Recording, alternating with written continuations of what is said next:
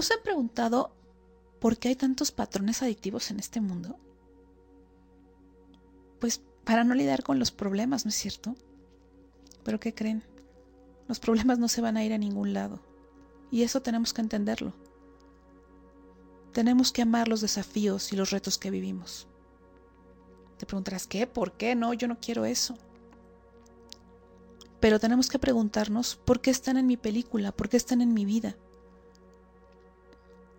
Porque el verdadero problema es mi reacción ante ese reto, ante esa situación, ya que desafían mi habilidad de confrontar. Pero recuerden que la práctica hace que nos volvamos más fuertes, hacen crecer este músculo, este músculo espiritual que necesitamos para de verdad avanzar, para trascender.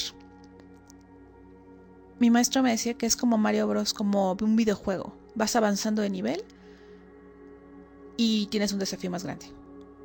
Pero ¿qué crees? También tienes más poderes, tienes más herramientas. Es como la diferencia entre una lámpara de 25 watts y de 100 watts. ¿Cuál es la diferencia? Es el tamaño de la resistencia. Y te voy a preguntar, ¿cuánta luz quieres? ¿Mucha o poca? ¿Cuánta resistencia quieres? ¿Mucha o poca?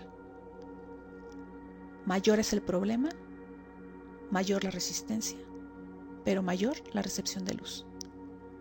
La revelación de luz es proporcional al desafío. Pero no, no queremos problemas, queremos escapar de los problemas.